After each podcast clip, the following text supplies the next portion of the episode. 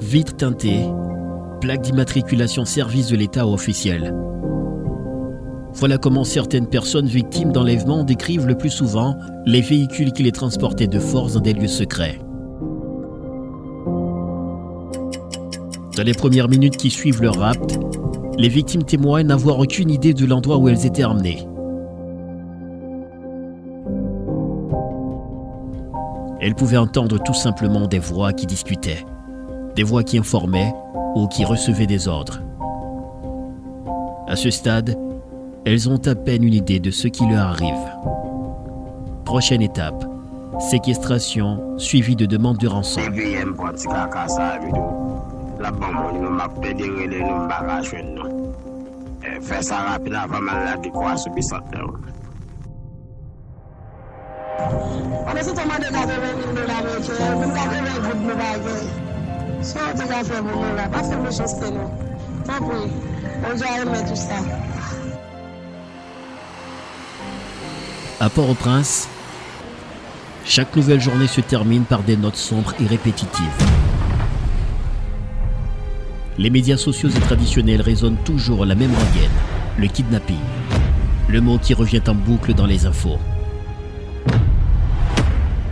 Le mot qui, en le prononçant, évoque la frayeur.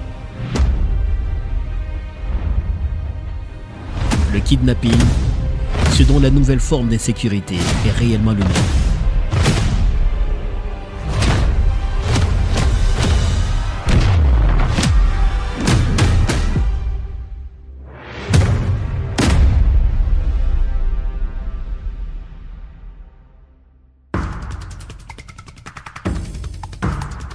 Le kidnapping, connu aujourd'hui sous la forme la plus excessive, n'est cependant pas un phénomène nouveau en Haïti.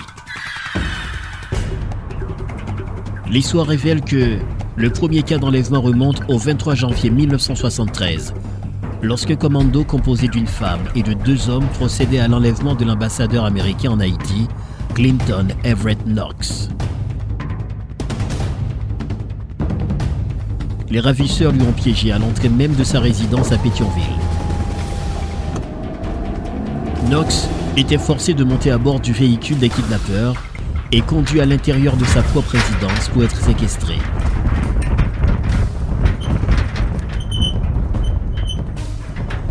Armés de fusils et de couteaux, les agresseurs ont pourtant promis aux représentants du département d'État américain qu'ils ne seraient pas blessés tant qu'ils coopèrent. La scène s'est déroulée comme dans un long métrage du genre d'action. Monsieur l'ambassadeur, en échange de votre liberté, nous exigeons du gouvernement haïtien la libération de 31 prisonniers politiques et une rançon de 70 000 dollars américains. Et qu'un avion soit mis à notre disposition pour un passage sûr hors d'Haïti. Le message était clair. L'ambassadeur Knox a contacté le chef de la section consulaire, M. Wad Christensen, en vue d'entamer les négociations impliquant le commando, le gouvernement haïtien, l'ambassade des États-Unis d'Amérique et le département d'État américain. Euh, nous avons entendu les ravisseurs demander à l'ambassadeur Bernard Dorin euh, si la rançon est prête, c'est-à-dire la rançon de 70 000 dollars qu'on doit leur livrer en même temps que les prisonniers politiques. Et ils ont par ailleurs demandé à l'ambassadeur Bernard Dorin si les billets sont vrais. Oui, ce sont des billets euh, vrais, des billets américains. cela leur sera remis dans quelques instants. Les négociations ont duré plus de 20 heures sous la médiation des ambassadeurs de France et du Mexique, ainsi que du chargé des affaires canadien j'ai tout ce qu'il faut. J'arrive avec l'argent et je suis avec euh, l'ambassadeur du Mexique et avec le nonce apostolique. Nous sommes en deux voitures et nous avons rempli entièrement nos engagements. Nous comptons que vous remplissiez les vôtres, c'est-à-dire que vous descendiez en premier en soutenant l'ambassadeur Knox qui est fatigué et sans armes et que tous vos compagnons, les uns après les autres, et nous vous embarquons dans nos voitures directement à l'aéroport le gouvernement accepta de libérer 12 prisonniers. Les autorités ont affirmé qu'elles n'avaient aucun dossier des 19 prisonniers dans aucun de leurs centres carcéraux ou dans leur commissariat de police. Euh, en ce moment, peut-être dans 10 minutes, eh du Palais national vont partir des voitures avec l'ambassadeur Dorin, euh, le ministre Sinias, des membres du gouvernement, l'ambassadeur du Mexique. Et euh, ces voitures vont se rendre à la résidence de l'ambassadeur des États-Unis. Les 12 prisonniers ont été conduits à l'aéroport militaire de Port-au-Prince pour s'envoler vers Mexico. L'aéroport international François Duvalier, Jean-Dominique et Marcus, vos deux reporters, ont suivi pour vous, en exclusivité pour Haïti Inter, la remise de la rançon à la grille de la résidence privée de l'ambassadeur Clinton Knox.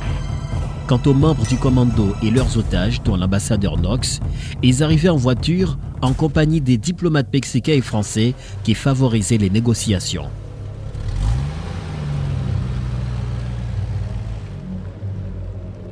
Le commando libère les otages sur le tarmac de l'aéroport militaire avant de monter dans l'avion qui décollera pour Mexico, avec les 12 ex-prisonniers politiques.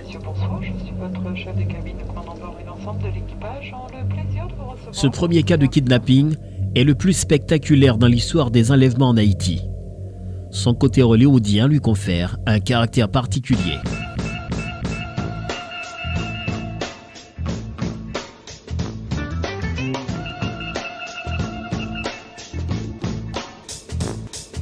En 1996, plusieurs cas de kidnapping ont été signalés à Port-au-Prince, parmi lesquels celui de Franz Pierre-Louis, un petit garçon de 6 ans.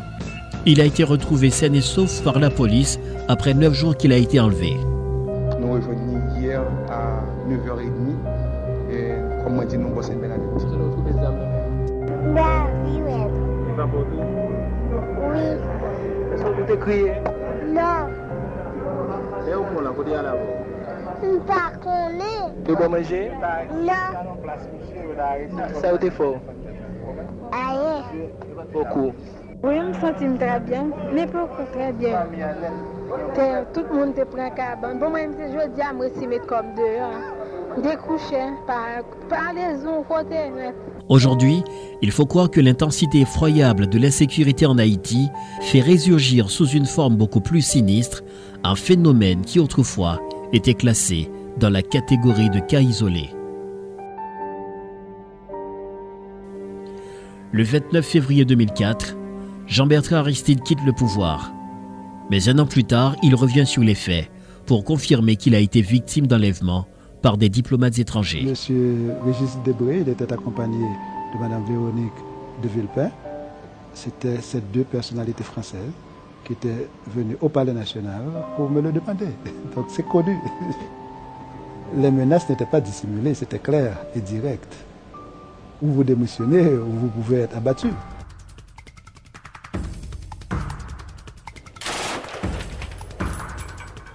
Après le départ de Jean-Bertrand Aristide, la capitale haïtienne était à bout de souffle.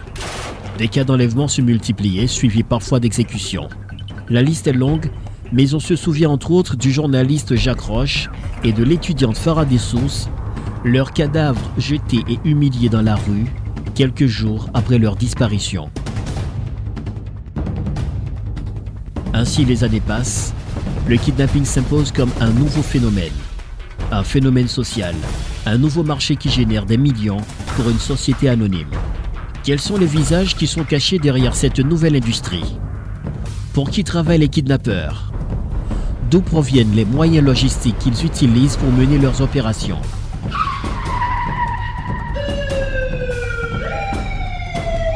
Voitures de police sérigraphiées, gyrophares, uniformes de police, plaques d'immatriculation officielle au service de l'État sont des moyens utilisés par certains ravisseurs pour tromper la vigilance de leurs cibles.